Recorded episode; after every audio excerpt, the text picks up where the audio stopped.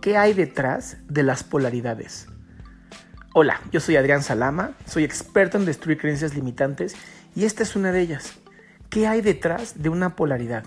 Y por polaridad me refiero a estas diferencias entre blanco y negro, mujer-hombre, este, arriba-abajo, tú sabes.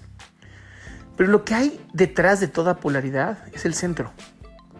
Es el centro, es esta, este ente o ser que lo define todo.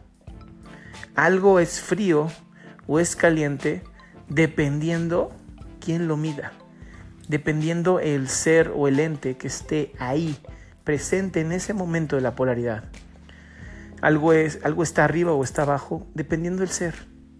Pero lo más importante no es si la polaridad es negra, blanca, arriba, abajo, izquierda, derecha, sino la percepción, la percepción del ser. Todo evento, todo momento es neutral. Esto nos lleva a pensar en si todo es neutral y todo depende de la percepción, tal vez algo que parece malo no lo es. Tal vez algo que parezca bueno no lo sea.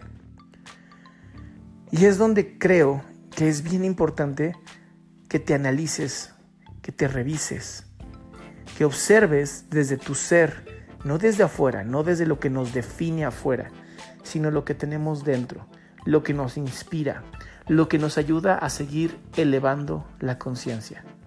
Te repito, yo soy Adrián Salama, me encantaría que nos conectáramos, vamos a buscarnos por Facebook, por Instagram, por Twitter, incluso YouTube. Pasa un gran día.